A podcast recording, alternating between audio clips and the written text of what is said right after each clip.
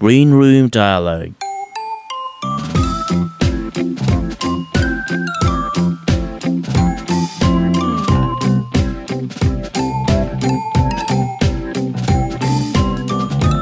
今日も大変お疲れ様です。グリーンルームダイアログハッシュタグ G ログの鉄です。この番組はポッドキャストをきっかけに知り合った友人知人のグリーンルームいわゆる楽屋でのわちゃわちゃぐだぐだトークをおします。いわゆる k p o 界隈のポッドキャスターさんをお迎えしてお届けするインタビュー番組です。あのポッドキャスターの意外な一面。まだ知らないポッドキャスターの素敵な横顔。当時ログを各番組への架け橋にしていただけましたら後人に存じます。今日もお耳に合いますと幸いです。では今日はこの方の楽屋にお邪魔しております。はい。はい、もしもし。はい。あ、トトメスあ、何？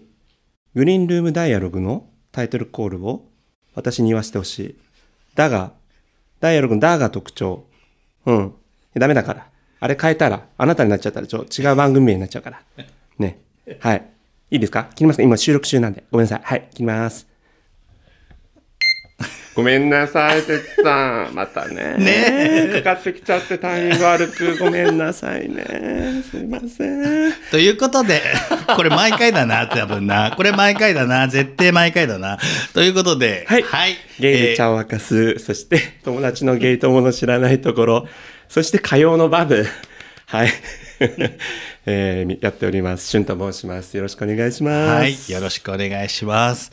ということで今日は、シュウさんのパーソナルな部分について、深掘りじゃないけれども、少しいくつかお質問させていただいて、はい。えーいただけたらなと思います。恐縮です。では、早速なんですが、まず最初に、私はよく人から〇〇と言われる、この〇〇に入る言葉、文章なんかがありましたら、ぜひ教えていただけたらと思うんですが、いかがでしょう？これはですね、いろいろ考えてたんですけど、やっぱ今日はまあ一つ言うとしたら、私はよく人から怒るイメージがないって言われるんですね。お、怒るイメージがない。うん、あんまなんか怒らなそう、みたいな。うんうんうん。みたいなことをこう言われて、確かにその喜怒哀楽みたいな感情のうち、怒みたいな、怒るみたいなものが、なんかね、悪いことみたいな、良くないことみたいなイメージをこう抱いてた人間なんで、うん。人に対してこう、怒るみたいなことを全然してこなかったんですよ。うんうん。だけど、最近は、あの、めちゃくちゃ怒ってて、うん。あの、家族に対してとかは、めちゃくちゃ怒ってます。うん。そう。だから結構ね、憤りを感じることが家族に多くて、うん。そういうのをこう素直に出すように、今はこの数年でなれるようになりましたけど、確かに30前半ぐらいまでは、人に怒ったことなんてもうないそれは、感じでしたね。怒るのはうん。悪いイメージ。悪いイメージでしたね、やっぱり。なんかいつ頃からとか、なんか何かきっかけとかあるんですか？まあ、明確なきっかけはないですけど、やっぱりこう、まあ、例えばね、両親が喧嘩しててとか、うん。そういうのを見ると、なんかそういう怒るみたいなことって良くないこと、人を傷つけることうん。みたいな、なんかこう、自分はいい子でなければならない、いい人でなければならないみたいな思いがすごい強かったんで、それを思い描くと怒るっていうことは、なんか悪い人だ。良くない人だみたいな、今は違いますけど、そういう思いに駆られて、ずっと怒ったことがあんまない。そういう感情負の感情というか、あ、負の感情でもないんだけど、でもそういう、うん、捉え方をしていましたね。割とじゃあ子供の頃はいわゆる優等生タイプ？そうなんですよ。うんもう、クラスの学級委員とか率先してやっちゃったりとか、えー学校の式典とかあったら、なんか誰も手挙げないみたいになると、じゃあ僕がみたいな感じとか、なんかそういうのをやるタイプですね。なんで？いやーなんかね本当にこれ なんでしょうね。こう親とか先生とか、まあ、あと友達とかクラスメイト、うんうん。好かれたいみたいな思いがやっぱあったんでしょうね。嫌われたくないみたいなうん、嫌われたくないっていうところに敏感になってたのはなんか他にも背景あるんですか？どうなんですかね。さん兄弟は？兄弟はねあのお姉ちゃんとお兄ちゃんがいて、ん、で8歳7歳離れてるんですよね。ああちょっとは上のお兄ちゃんとお姉ちゃんなんですね、うん。うん。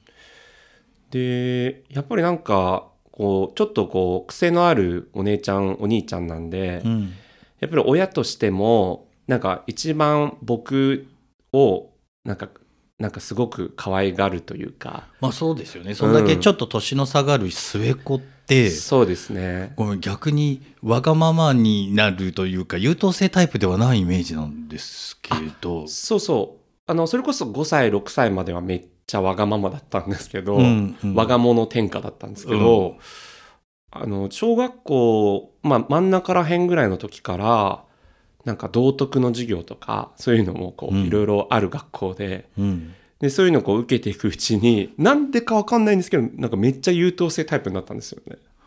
ううん。それはやっぱりなんかこう上のともするとお姉ちゃんお兄ちゃんとかが、うん。ちょっとこうね高校とか大学とかで反抗期とかを迎えて親がそういう姿にこうなんかヘトヘトとしてる時ヘキヘキ 日本語があれですけどそういう姿を見るとなんか親を悲しませちゃいけないみたいななんかそういう思いにもしかしたら駆られてたのかもしれないですね。でもかもしれないなんですね。なんかあんまり自分の中ではどっちかというとなんかよくわかんないけどの方が実感に近いのかな、実感してる。近いのかな。ううん。うん。優等生タイプになっちゃったことはなっちゃったというか優等生タイプになったのは、自分の中ではどうですか？いいことだった？悪いことだった？なんかまあ今はでも怒れるようになったっていうこともうん。ねおっしゃってましたけど。そうですね、うん。いい面も悪い面もあるなと思ってて、うん、まあ、いい面は、まあ、優等生ですけど、なんか鼻につく優等生みたいなやつじゃなくて、鼻につく優等生、うん、え？日本語合ってる？なんかわ、その分け隔てなく、いろんなクラスメートと接したりとか、うん。分け隔てなく、こう、いろんな人と付き合えるから、友達がすごく多いみたいな感じになれて、その分、すごく充実した学生生活とかを過ごせた面はめちゃくちゃ良かったなって思うんですけど、うんうん僕、反抗期がなかったんですね。ああなるほど。だから親がよりこうべったりっていうか子離れできてないみたいなとこもあって、へえでそれを作った要因の一つはやっぱり僕にも確実にあって、そうなった時にいまだにちょっともう実家なんですけど、それはやっぱりもうちょっと今のこの年齢でもう親もめちゃくちゃ僕のこと頼りにしてるからん。日々のこう生活のその家事云々したりね、はいはい。あと精神的な面とかも、からそうなっちゃうとこう離れられないみたいなのがあってそうなっちゃったゆえんはともすると反抗期がなくてこの親の元を離れたら僕は親不幸だみたいな感じになってしまったゆえに今そこにすごくしがらみを感じていてうんなんかんなんだかなと思うことがすごい多いからうんそういう意味ではちょっとその優等生だったところを今思うとしまったなと思う面もあるって感じですかね。反抗期がなかったタイプなんですね。そうなんですよ。うんだからね、どっちかというとね、33、4? うんうんえ35かな、うん。ぐらいで反抗期。うんそんななんか4年前。4年前。4年前。そんななんか中高生みたいになんか、うるせえ、クソババアみたいな、そんなことは言わないけど、ううん。なんかお親の一言一言にイライラしたりとか、うんうん。ともすればみんながね、もう落ち着いても、とっくの通り落ち着いてもいい頃合いに、なんかそういう感情に苛まれたことがあったから、それはまあ今振り返ると僕の中で、なんかちょっと精神的な面というか、うんそういうもので、こう、親からの、なんていうんですかね、独立というか、うん面をしたかったんだろうな、みたいな、うん、やつはありますかね。うんまあでもさっきその優等生タイプだったからこそ顔が広くてとじゃないけど、うんうん。ね話がありましたがはい。今でもねそその芸者の中でもちょこちょこお話が出ますけどしみんなで集まるのの大きい司会をしたりとか、あ、そうそう。ね、企画側だったりとか、はい。えっ、と、50人の新年会の話とかありましたよね。はい。はいそこにつながっていく感じ？そうですね。まあそこには確実につながると思います。うん。さっきね、休憩中にお話しした中で。インフルエンサーになりたいっていう話が、なんかそこだけ聞くとな、大丈夫かな。えっと、顔出しをしてないインフルエンサーになりたいんですよね。そうです、そうです。はい。ね、で何が魅力なんですかって言ったら、まあ、影響力っていう、うんだ影響力を持つっていうことにある意味こう憧れだったり、はいそこに何かエネルギーがを感じたり何かプラスのものというかなんていうのかなを感じてらっしゃるんですよね。そうですね、うん影響力を持ってるっていうことが。そうです。うんあの、マイナスな面ももちろんあると思いますけど、どちらかというとプラスも多いなと思ってて。うん。うん、影響力を手に入れたいっていう意味では顔が広くていろんな人とつながってるっていうのはなんかちょっと似たそうですね。ね、マインドというか、うんがあるのかななんてちょっと思ったんですけど。ありますね。うん。物陰に隠れてみたいなタイプでは全然ないから、学生の頃から。うんそうそうそうそう。まあ一つの、まあ自分の究極体として、顔出しを一切してない、だけど、フォロワー何十万っている、なんかインフルエンサーみたいな。そこは YouTuber みたいな。そこは顔出ししてないが。顔出しはね、やっぱりしたくない。アド、アドで行きたい。後で行きたいんだ。そう顔出し、えっ、と、顔出しした方が影響力そのものは、兄弟に持てる可能性は増えるけどどうですかっていう話もあるじゃないですか。うん、でもなんかね本当にこんなね何にも弱小というか何にも出てない身で言うのもなんですけど顔出てたらなんか街中歩けなくなっちゃうじゃないですか。そういうの嫌だなみたいな。何にもなってない中のねすごいこの勝手な妄想をしてあれですけど顔出ししてないのにみたいな方にちょっとかっこよさがあったりとかもするんですか、顔出ししてないのに影響力があるみたいな。あそこはねあんま考えてないあそこじゃないんですねそうあ本当にうんうん。本当に気軽に銭湯行きたいなとか。うん。あ、そうそうそうそう。なんか、あ、なんとかさんですか？とかっつって街中で、あ、プライベートなんで、みたいな、そういうの煩わしいなとか、まだ1ミリも何にもなってないのにそういう妄想して、あ、それはちょっといただけないよな、やっぱ顔出ししない方がいいよな、みたいな。っていうか、じゃあ想定している影響力を持つの影響力はあの結構大きいんですね。そうですね。ぜ思い描く。前前提としてかなりそう大きいものを想像してらっしゃるそうでんですすね。ね。はい。そうしたらやっぱりね、影響力を持つ意味もよりあるかな、みたいな。はい。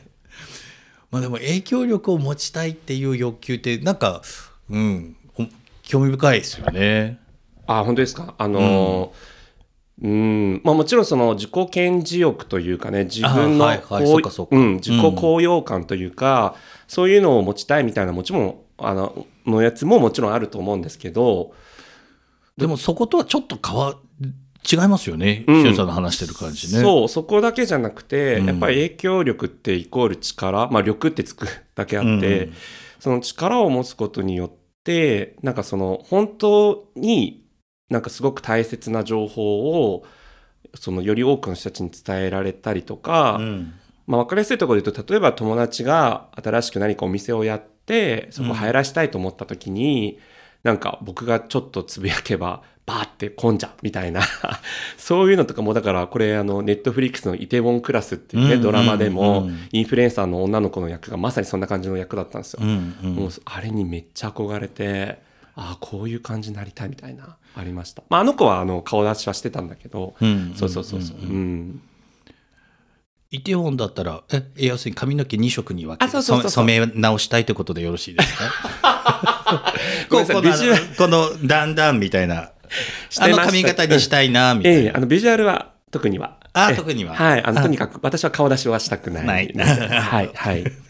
そうなんですよね。いやーまあでもいろんなね、その、うんあの、まあ今話に出た自己顕示力もそうだし、なんかいろんな人が憧れる力っていろいろあるけど、その中ではい影響力に魅力を感じるっていうのは、なんか、ししさんらしさがなんかそこにあるのかなって思って、うんうんちょっと興味深かったです。あありがとうございうんうます。んということで、では、はいはい。そんな、えーお子さんの頃は、ちょっと優等生タイプだったというお話ですが、はいはい。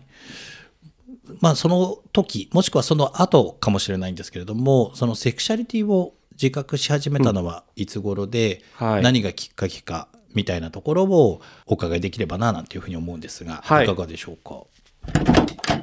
これはですね、中学2年生の時に私気づきまして、僕男子校だったんですね、中高。うんで、お話なんかね、はいされてましたよね。そうですね、現じゃないい。んで、もうちらっと言ってると思うんですけど、で同級生の男の子に、なんか、友情とは違う感情を抱いてるな、みたいなうんことに気づいて、それでなんか、ああ、自分ゲイなんだ、みたいな。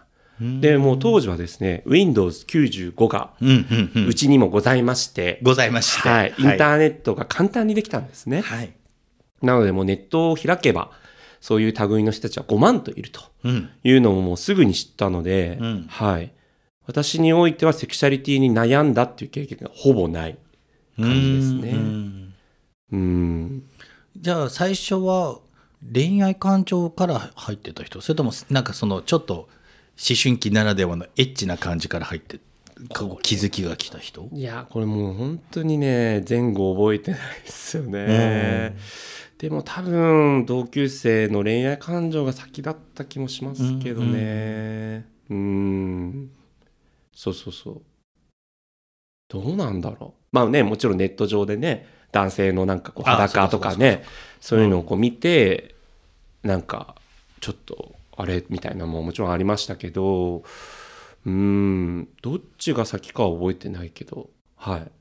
まあでも、でもけ決定打だなと思ったのはもうやっぱそう、同級生の、同級生の、うん、恋してるなっていうやつですかね。うはい。ん中学2年生の頃はもうこれ優等生タイプ抜けてた時ですか？あまだ抜けてないのか。全然まだ優等生タイプの時でした。っけですです。うんうん、実際じゃあその時は告白だったり、うん。行動だったりはすもうするんですか？あ全然してないですね。一切してせずに、本当に同級生として仲良くて、うんそれのみって感じ。だからもうずっと片思いみたいな感じでしたね。うん。フルカミングアウトはいのはい。前まではどっちかとクローズ。そうです、そうです。めちゃくちゃクローズ。あ、めちゃくちゃクローズ。はい、僕本当にゲイチャ内でも言ってるんですけど、32歳時にフルカミングアウトが要はオープンリーゲイとして、うん自分のフェイスブックとかでもカミングアウトしたし、うん。まあ、なんだったらそのインタビュー記事ゲイとしてカミングアウトした人のインタビュー記事として 僕の記事がいまだにネットにあるんですけあど、、そうなんですね。うん、それは顔出し。めちゃしてる。あれ？さっきしない、しない？そうなんですよね。ね。うん。うん。ちょっと人ってやっぱり変わっていくものあるんで当時はちょっとその顔出しのね危険性とか、まあ別にまああのインタビュー記事出たから何か嫌な思いはしてないけど。まあそれぐらいオープンになってますけど、32までね、本当誰にも行ってないみたいな感じ。うん行ったのは唯一近所の飲み屋の店主さんぐらい、その自分にとっての利害関係がない人ぐらいは一人いたけど、それまではもう全然行ってなかったんで、ね。でもそのフルカミングアウトの場合にゲイコミュニティとはつながってたんですよね。そうですね。一応24歳からは徐々にゲイの友達がちらほらできてたけど、うんあの、本当に片手で数えるぐらいしかいなかったんですよ。で、どちらかというと、僕は、まあ、俗に言う、ノン系、ストレートの男性とか女性さんとの方が、友達として30まで多かったんですよね。初彼氏は？初彼氏は25。あ、それはまあ25から。うん、24歳から、あの、ちょいちょい、そうです、ゲイの友達ができて、はいはい。で、初彼氏は25歳。なるほど。はい。でもメインはどちらかというと、うんゲイの友達よりはノンケの友達とか。そうそうそうそうそう、うんうんの方が多くて、でで、誰にも言ってなくて、32でいきなりびっくりみたいな。周りの友達みたいな、そういう感じ。まあ、あの、ちゃんと対面で伝えてる人もいましたけどね。うんうんうんうん。なんかそのフルカミングアウトの話をされる時ってなんか思い立ってみたいな感じで多分なんかお話しされてなんかまあこれは言った方がいいかなと思ってそう決意したみたいなお話だったと思うんですけど、うん。その決意のその一歩手前は何だったんですか？一歩手前はね、あの、確実にこれが大きかったっていうのは、あの、前回の放送でも言っていた火曜のバブを配信している NPO 法人バブリングの出会いがめちゃくちゃ大きくて、あそこ最初ねカミングアウトストーリーとかっていうのを、ねそうですね。されてた団体さんですもんね。そうですそうです。んうん。今は違うんですけど、バブリングの設立当初は大切な人へのカミングアウトを応援するっていうミッションだったんで、うんうん。あのホームページ内にカミングアウトした人とされた人とか、あと代表のアミヤ自身もオープンリーゲイなんですよ。うん。で他にもメンバーであのクローズの人もいればオープンの人もいてで別にそのオープンにしてこうみたいなカミングアウトをみんなやってこうみたいなことを支援してる団体では決してなくて、うんまあ自分のありのままを伝えたいと思った時になんかそういったこうあるがままの他者を受け入れられるようなそういった世の中になってほしいよねみたいなそういう啓蒙活動をしている NPO なんですけどそのオープンリーに活動しているメンバーたちがめちゃくちゃ眩しく映ったんですよ。うん。で僕もそんな風に生きたいと思って。そういった影響を受けて自分もオープンリーになろう。まあっていうかオープンにするとなんかすごくこう他者のそれこそなんだろう勇気につながったりとかなんか支えになったりとかそういうことができるかもと思ってそれで言うことを決意して言ってったって感じですかね。自分のためもあるけど他人のためもある。そうです。うん。自分のためももう往々にしちゃって30過ぎて結婚はとか彼女はとか聞かれるのももううざみたいなものももちろんあったけど、うんそれだけだったら僕はもう多分できなかった。そうじゃなくって、自分がオープンにすることによって同じようにこう目に見えない生きづらさを抱えている人があなんか旬にはちょっと相談してみようとか旬にはちょっとこういうこと言ってみようってちょっとでもこう吐露できるようなそういう存在になりたいみたいな思いがあってオープンにすることを決意したって感じですかね。ある意味インフルエンサーマインドですよね。ああまあそうなんですかね。見えない誰かというか。うんうん。うん、そのいろんな直接自分が知ってるとかではない人にもそういう意味で影響というかポジティブな背中を押すちパワーになれたらいいなみたいなそんな感じですかね。そうただあのまだ自分がまだ見ぬ人にっていうのもゼロじゃないけど、うんどちらかというと自分がここれまでにつながってる人たちにとってっていう思いの方が強くて、そうそうそう。なんかその特定多数って言葉が僕人生の大切なキーワードの一個なんですけへー。うん。ど不特定多数じゃなくて、うん。特定多数。だから、うん。自分が目に見える範囲というか自分がこう緩やかにつながってる人への、影響を与えるっていうようなマインドで活動されている人の本を読んで、うん。あ自分これかもみたいな。うん。なんかだから不特定多数に発信をしていくインフルエンサーみたいなものにいまいちなんかなりたいのかなりたくないのか自分はどっちなんだい？おい俺の筋肉みたいな、うん、はいすいません。今このままスッていけばいいスッて言ってよかったですよ。僕。そうですね。ん、大丈夫ですはい大丈夫です。はいはい。っていうあのものよりも特定多数っていうキーワードに惹かれてなんかねそっちがいいなと思ってるからその Facebook で言ったのも、うん。本当にその自分のつながってる人たちに対して、うんうん自分こんなんです。実はこんな生きづらさ抱えてました。なんで、うん皆さんも何かあれば僕には言ってくださいみたいな、まあ、こんな幼稚な言葉じゃないけど まあそそういう感じの趣旨でなんか伝えてったっていう感じでした。うん。特定多数っていい言葉ですね。本当いい言葉、うんうんうん。あの特定少数だとちょっと成り立たないっていううか、ん。コミュニティとして脆いというか、うんうんうんあと経済っていう観点でも、まずいきなりなんか経済の観点入っちゃうとあれかもしれないですけど、うん。あの成り立たないんですけど、ね、そういう意味で特定多数ってねめっちゃな経済面でもコミュニティの強さでもいろんな面でねいいんですよその多様性というか。だけど不特定多数までいっちゃうとちょっとっていう面もいろいろあるから、ちょうどいいなっていうところで結構そういうコミュニティ作っていきたいみたいな。うん。うん思いは僕の中で根底として今もずっとありますね。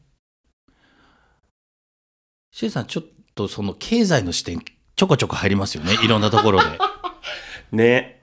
うんうん、さっきのほらあのインフルエンサーの話も友達がお店を開いたらとか、あ、そうそうそそううそうそうだから割となんか一つの指標として経済をちゃんと回すとかなんか経済的な効果があるとか、うん。で何か、うん、ちょっとこうタームとして置いてるんですね価値をねそこにね。置いてます。まあ、ねだってね、飯食ってかなきゃならねえみたいなね、綺麗事じゃね、成り立たねえみたいな現実もやっぱりね、知ってますからね。うん。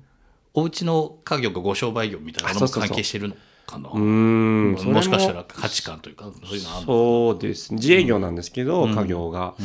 まあでもどっちかっていうと今自分自身がこうなりわいとしてファイナンシャルプランナうん、そうですよー、ね。そうそうそう。そこもあるなと思いながら聞いてました。がですね、うん。お金の専門家っていう部分で人の家計とか人生設計の相談をしていく中で、うんうん。経済ってきもう切っても切り離せないから。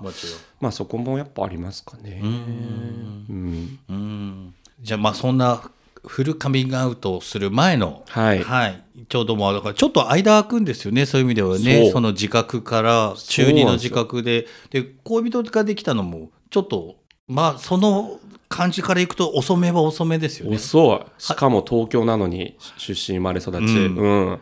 でももう全く全然。だからちょっと中そ高大全く何もなく社会に出ちゃいましたみたいな。本当に。うちょっとタイムラグがだめっちゃある。まあ、そこあるんですよね。うんまあ、そんなじゃあ、まあ、そこら辺のはい自分でもいいですし、まあ本当に一番最初に自覚し始めた頃の自分でもいいんですけど、うん昔の自分にタイムマシンに乗ってもし会いに行けるとしたら、はい一言どんな風に声をかけたいですか？セクシャリティをね自覚し始めた昔の自分にですよね、そうです。これはちょっとアンケートの文章そのまま読ませていただきたいんですけどおはい。はい。お前が選んだ友達はカミングアウトをしても、それまでとは変わらず仲良くし続けられるから、安心して仲良くなってこいって声かけます。いい話。ちょっとじんとしちゃう。本当ですか？よかった。ううん。こう声かけたいうん。真意を。そう、これはやっぱり、まあ仲良く、まあカミングアウトを当時してもしなくても、仲良くし続けられたと思うんですけど、うんやっぱり、まあカミングアウトしてなかったんですよね、学生時代ずっと。で、やっぱりどこかそこに負い目みたいなものはあって、なんかいろいろ話してくれてるのに自分は自分のコアな一つの部分をずっとひた隠ししてて、まあともすれば嘘つくこともあったしとか思うと、なんかやっぱそういうところに引け目を感じた面もあるから、嘘をついてるっていう引け目。そうですね。で、でもカミングアウトしたら嫌われるんじゃないか、みたいな恐れの方がやっぱ多くて。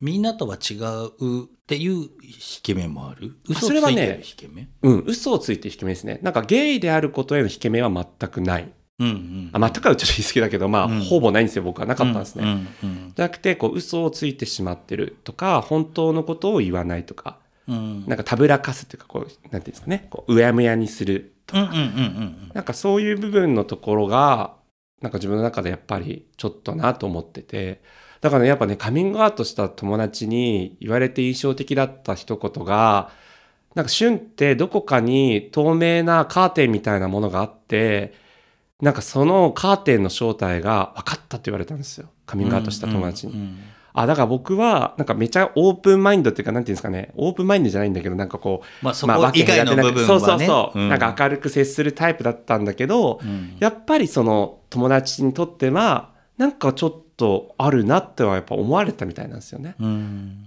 そう、だからそういうのが、なんか、まあカミングアウトしたことによって取っ払われて、より仲良くなるっていうか、うん。自分もなんかより友達と一緒にいることに、なんか安心安全みたいな気持ちもなりましたしね。うんどこかでバレるのが怖いみたいな、そんなにまあ四六時中考えないけど、うんうんうん。そういう思いもどっかにあったんだろうな、みたいな意味で、うんうんうんはい。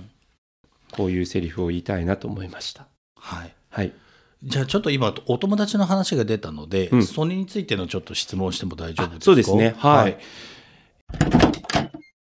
い。わゆるノン系男性女性といった異性愛者の親友はいらっしゃいますか、えーゲイの友人と異なるところ同じところなどはありますか、えー社会で自分らしくいるために異性愛者の友人の存在は必要だと思いますか？っていうのをちょっと実はアンケートに入れさせていただいたんですが、ね、これ、はい私だけじゃないと思った今までの。えー、とシーズン2からあ、そうなんですね。はい、入れさせていただいて実はちょっとシーズン2はですねあのゲイポの中でもゲイじゃない方うん。の方、うん。じゃない方の方うん。もゲストに呼んで。あ、じゃあ私はゲイじゃない方ってことですか？違いますね。あじゃあ僕はねごめんなさい。すみません。あのセクシャリティは他人が言う話ではないのですみません。撤回させていただきますが。大丈夫です。ゲイです。ゲイです。あはいはい。あのなので、まあそういうこともあって、はい。ちょっとこう、ゲイの方の、いわゆる異性愛者じゃないけど、ゲイじゃないお友達みたいなところってどうなのかなとか、なるほどね。社会的な活動とつなげると荒いみたいな言葉もあったりとかしますけど、まあ荒いまではいかなくても単純にそのゲイじゃない人ゲイコミュニティじゃない人ととん？ゲイコミュニティの中でそういう人とつながることもあるからなんてうまく表現したらいいか分かんないんだけど、うん。うん、単純にそういう友達、うん、女性の友達、ノンケ男性の友達みたいなところを、まあ、ちょっと一つテーマとして僕が知りたいなっていうのもまあ実はあるんですけど、はいあの質問を入れさせていただきました。はい。これはいかがですか？はい。はい。これ異性愛者の親友はいますか？っていう点で言うと、うん。あのちょっと周りくどくて恐縮なんですけど全も然、はいあのもし仮に自分が結婚式、まあ、ゲイ同士の結婚式ですね、ゲイ、ゲイ同士の結婚式ですね、をやるとしたら、来てほしいと思う友人はいるんですけど、親友と呼べる存在は今はいません。意外。あ、本当ですか？うん。あ、そうなんだ。はうん。いはいはい。なんかね、心の内をこう、洗いざらい喋れる人はいるんですけど、うんうん。あの僕の中の親友の定義が。会う頻度が高い人を僕親友ってちょっと捉えてる節があって、ああ、そうなんだ。うん。だから、例えば、年に1回しか会わないってなると、うん僕の中ではあの親友ではないかもってなっちゃうんですよ。へえ。重要、ものすごく重要なことを話せる中だとしても。だとしても。ほう。そこに価値を置くのはなんでなんだろう？多分、なんか、こういう関係って遠心力みたいなものが働いてるって思っちゃうタイプなんで、はいはい。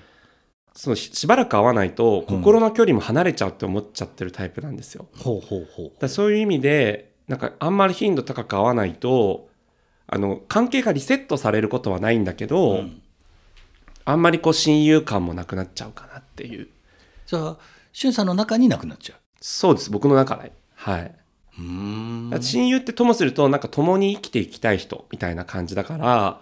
あ、日々をじゃあある意味共有してないとダメなんだ。そうですね。もうセックスザ・シティの4人じゃなきゃダメっていう。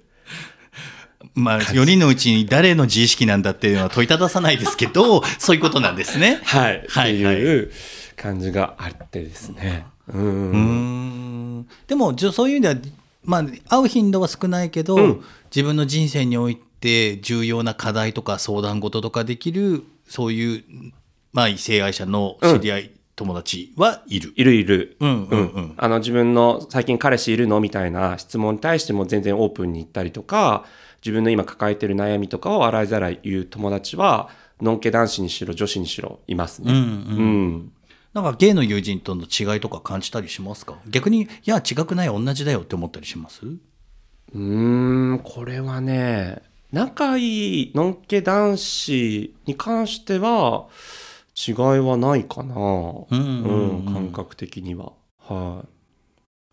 女性は？女性も、まあ、ないかな。なんか僕の中でこの質問は、うん。そのゲイあるあるのネタを話せるか話せないか。はいはいはい。要は、ゲイしか知らないような用語うんうんとかを織り交ぜて喋るか喋らないかうん、ぐらいの違いしかもう思い当たらなかったですかね。もうだから一番大事な本質な的なところは何も変わんないなっていう感覚なんですよねきっとね。僕の感覚では、ううんん、そうですね。はい。じゃあその社会で自分らしくいるために異性愛者の友人の存在は必要だと思いますかっていうのはどうですか？これは自分らしくいるためにっていうのに枕言葉として社会でってついてたんではい。その点においてはあの必要だと僕は思ってます。おお。これは何でかっていうと、うんやっぱりその社会の構成している要素として、うんあのね異性愛者がマジョリティ多数派じゃないですか。うんでその中の、まあ、もちろん全員じゃないけど、うん。その異性愛者の中で自分がゲイっていうことを知っててそれでも仲良くしてくれる人がいることによって自分はゲイでいいんだって思えられるうんかなっていう、うん。うん。そういう節が、まあ、僕自身もそうだったし、うん。そういう節があるかなと思ってそう感じますね。うん。ただ正直なんか今の自分の交友関係の9割ゲイなんですよ。友達、うん。うん。今交友関係でね。フルカミングアウト後はね。そうそうそう。そっていう意味では全然のんけの友達と会ってないからなんか生きていく上で必要かって言われちゃうと、うん。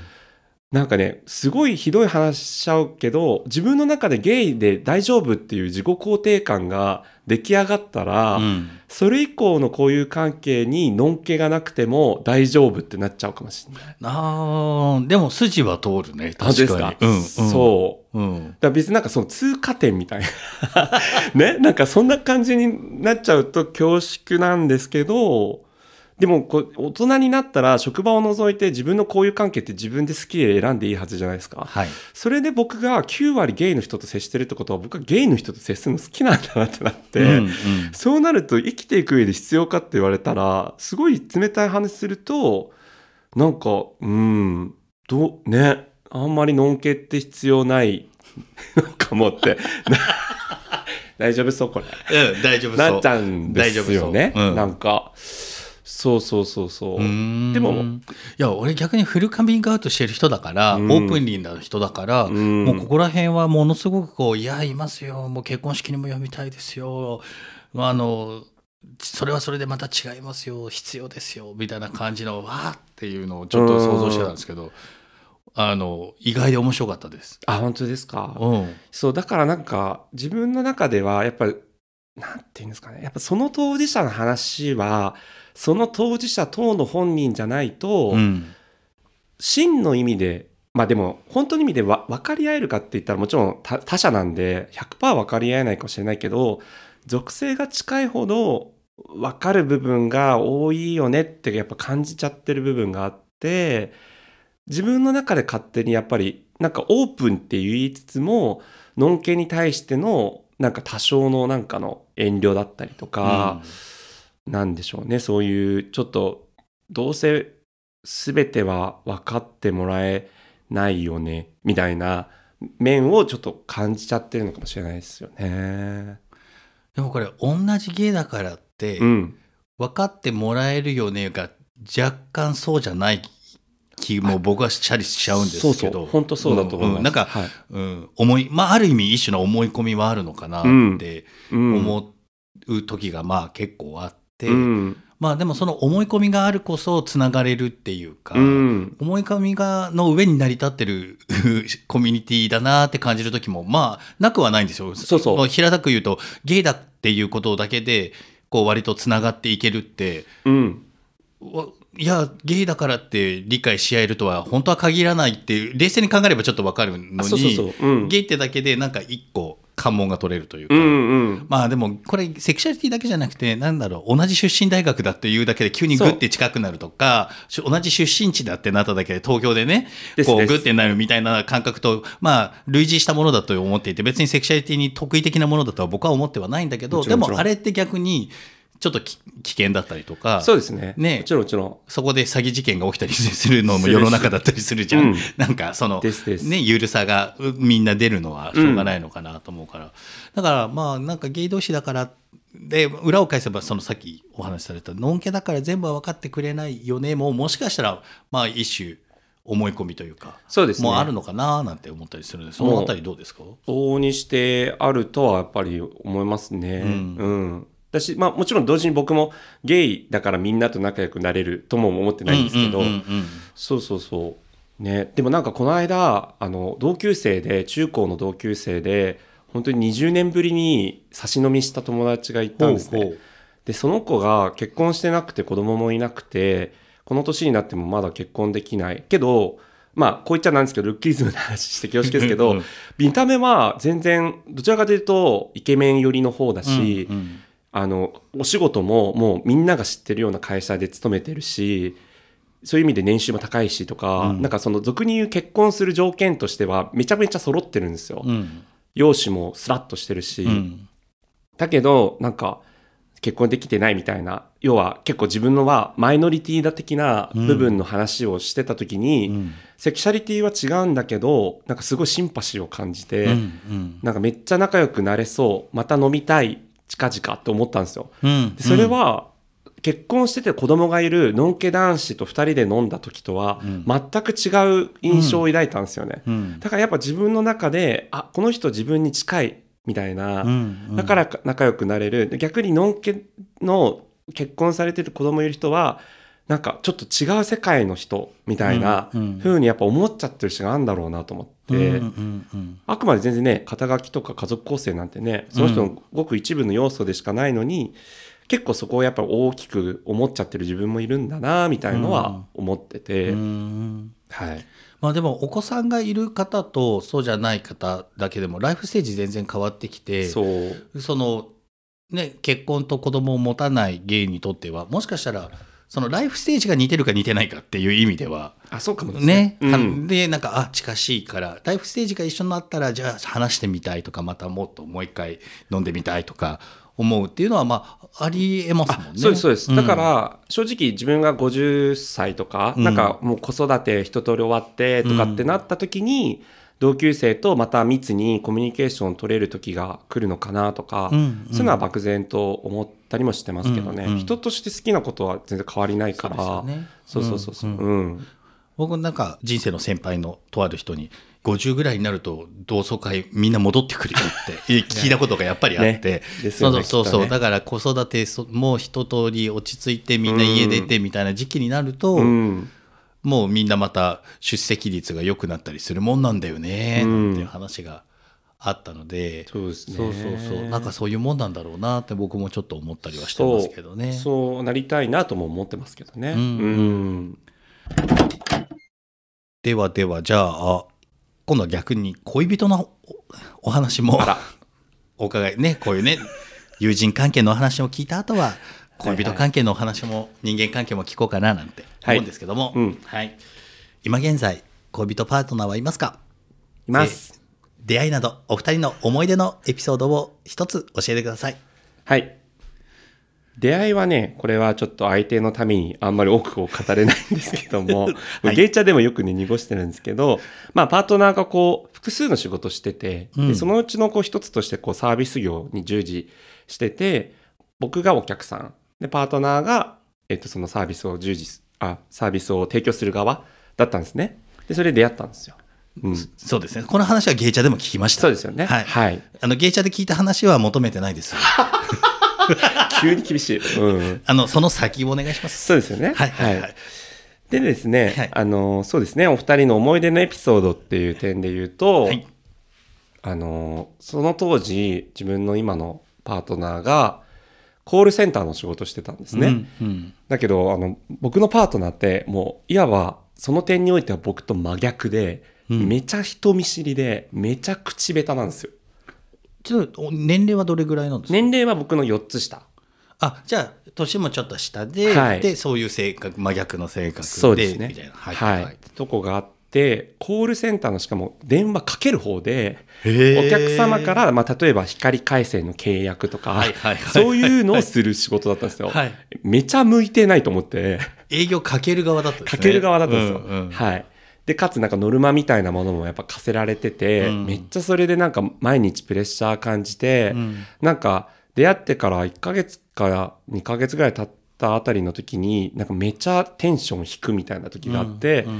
まあ実は今の仕事ですごい追い込まれてるみたいなうん。ことを言ってたんで、いやもう今すぐ仕事辞めちゃいなよっつって、うん。もっと向いてる仕事あるよって言って僕があのキャリアカウンセラーの学校に通ってたことがあったんで、うん。その知識を生かしてその子に適性適職テストみたいなものを受けてもらったりその子の話をいろいろとこうじっくり聞いたりとかしてあこの人は福祉業界に向いてるっていう話になって、うんうんうん。今福祉業界に従事して長続きしてれるっていう感じがあるんですね。だからなんかそういう転職支援みたいなうんうん。部分まで手がけたっていうのはあんまり他の人はやんないだろうなみたいうん。な感じでちょっとご紹介しようかなと思いました。お付き合いしてなどれぐらいなんでしたっけ？3年？3年ぐらい、ううんん。えーこの3年間の中で一番の楽しかった思い出えー、一番楽しかった思い出。そうですね。あー誕生日、僕の誕生日うんの時に、あの、相手ん家に行ったら、あの、壁一面に、あの、ハッピーバースデーっていうバルーンが、あの一つ一つこう膨らました状態で貼ってあってお祝いしてくれたんですよ。あの時はもうめっちゃ楽しかった夜ですかね。マッキーさんの誕生日エピソード突っ込めないですね。その通り。ね、なんかマッキーさん帰ってきたら、うん。ね、用意してあって、そうです。玄関先で号泣した話がありましたけども、ありましたね。ええはい。え。あの、そうです。込んでたいたもののの同じようなことだなって。そうですねうん。思いました。ええー彼氏さんの好きなところ、一番好きなところはどこですか？一番好きなところはね、よく笑うところで、敵。笑いの沸点がめっちゃ低いんですよ。あ、いわゆるゲラみたいなこともうほんとゲラで、うん。だからお風呂場にスマホ持ってって、スマホでイッテ Q とか流して見てるんですけど、僕があのキッチンで料理作ってると、後ろのそのお風呂場から笑い声聞こえてくるんですよ。なんかその瞬間とかは、あの、めっちゃ幸せですね。あ、その瞬間が幸せなんだ。あ、いいは、いい、いい話ですね。はい。ちなみに、えっと、身長はじゃあ、あれですか？身長はね、向こうが160半ばぐらいだから、結構。結構ある。身長差。身長差が。はい。キスするときは首に手回すタイプですか？え？回向向こうが腰にキュッてする感じ？あー回さない。あ、んどうだっけな？しね、うんそれだけこう身長差があるとこうこうなってこうなる感じ？うん、そうですね。でも僕はね、ちょっとこう、しゃがむ。あはい。ちょっとしゃがむんだ そうですね。なんで、こ僕も腰にやっぱ手回しますね。ねうん。大丈夫ですか、これ？あの多分ゲイチャーリスナーさんにはねそういうのをすごく期待されているはいリスナーさんが多いように、そんなことはあの僕はちょっと感じ取ったのであありがとうございます。はいはい。うん。いやでもいいですねねえ、ねなんか本当日々癒されてます。ちなみに彼氏さんはゲイチャーを聞くんですか？ゲイちゃんに聞くんすよ。であも、そうなんだ。あの寝る時に再生してベッドでこう寝ながら聞いてるんですって。だけどいつもあの最後まで行かずに途中で寝ちゃうんですって。だから再生済みになるものはいっぱいあるんだけど、うん。何をどこまで聞いたかわかわけわかんなくなっちゃうらしくうんて、うん。だからなんか全然なんか聞いてるうちに入らないかもしれないでもそのエピソードも可愛いなって思いながら聞いてます。よくこの番組聞きながら寝れるなとは思ってるんですけど、うん、うるさいから。じゃあでも彼氏さんの愚痴を言うんだったら番組後半だったらバレないで済むってことですね。そうですね。はい。愚痴はございません まああのね、次回がお便り会ですけども、はい。お便り会でもここら辺のことをねぜひお伺いしたいというお便りがたくさんね、そんなことないね。いただいたのでね。興味ありますって感じですけど。はいありがとうございます。いえうん。もうあのちなみになんて呼ばれてるんですか？彼氏さんからは。シュンって言われてます。あ呼び捨てなんですね。はい、くしくも。うん。あの、本名はね、あの、下に俊介ってつくんですけど、はいはい。俊って呼ばれてます。ああそれでくしくもなんですねあ、そうそうそうそう。あの、この MC 俊と一緒っていう意味でのくしくも、そう。なるほどなるほど、はい別にあの MC 旬から来てる旬ではないよっていうことですねはいはい旬 P って呼ばれてるわけでもないんですねそうです。なぜならば3年付き合ってるので、3年付き合ってるので、そっちの方が早い。そっかそっかそっかはいはい。あじゃあ横である意味まポッドキャスト番組始めるところもずっとそうです。横目で見ててみたいな感じの人ですね。うん。いつかゲイとこにゲストとかあの、放送事故かなっていうぐらい、うん。あの、全く無言の時間が流れちゃうんで、はい。いやそれはそれでいいんじゃないですか？いやいやいや、あのー僕の友達との飲み会とかにもたまに連れてくるんですけど、うんうん。まあ、それこそ火曜のバブの MC のアミヤさんがうん。僕の彼氏に対して質問すると、うん本当アミヤさんって本当にこうちょっとやそっとじゃこう答えられないような質問をするんで あの僕の本当に口下手な彼氏は僕に助けの目を求めるんですね。うんうんうん助けてっていう、うんうんそれぐらい口下手。じゃあまあお二人でじゃああの番組をやってるのを あの茶釜の3人が あの突っ込みながら聞くみたいなのだったら成立する感じですかね。どうなんでしょうかね。ね本当に。もう緊張しちゃって何にも喋れないタイプですからね。でもきっとね茶釜のお三方だったら温かくうん。ね見守ってコメントしておもし最終的には面白く。そうですかね。ね。うん。面白くはしてくれると思うんですけども本当に彼氏がトラウマになっちゃうんじゃないかなっていうぐらいそうツッコミを食らいそうなんで、はい、特にねジャスミンとねトトメスが突っ込むんで、はい。マキさんはいいよいいよってうん感じですね、そうそうそうそうそう、うん、こうだよねみたいなフォローに回ってくれる感じだと思います、はい、じゃあそんな放送が聞けるのも、来るかな、うん。はい。来るかな、うん。来るかな？はい。ということでそしたらじゃあアンケートの一番最後にある質問もお伺いしようかなと思います。はい。はい。もし今目の前に魔法の杖があったらどんな願い事を叶えますか？これは僕や僕の仲間が自由に自分らしく生きられるようにと願います。さっきのね友達の話も含めて、うんうん根底にはこう自分らしく自由にっていうのは結構しっかりありますよね。もうめっちゃ根底にありますねう。んうんそれこそだからまあ繰り返し出てきてるそのフルカミングアウトの話もこの自由に自分らしくっていうところですもんね。そうです、うん本当に人生においての、まあ、幸福度幸福学、うんみたいな観点からも、やっぱ自分らしくっていうのはもう欠かせない要素だし、まあ、それに付随する自由みたいな部分の面で経済的にも精神的にも また経済入ってるんですけどそうそうですね。そうそうそう。はい、肉体的にもこうあらゆる面で自由に自分らしく生きていきたいなしかもそれが僕だけじゃなくて僕が楽しいと思える最大の要素は自分の身の回りの仲間友達のおかげって思ってるんで、まあ、その人たちにもそうなってほしいみたいな思いがありますかね。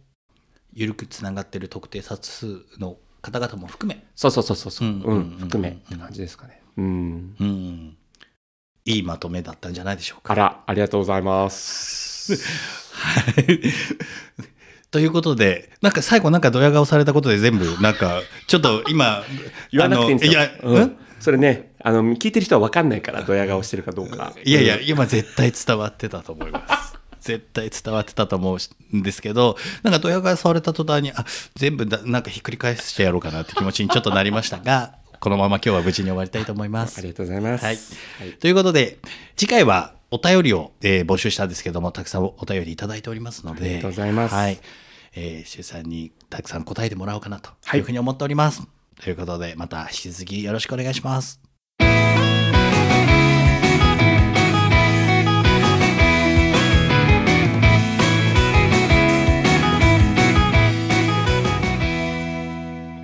最後までお聞きくださりありがとうございました。この番組は通常ゼロのつく日に配信予定です。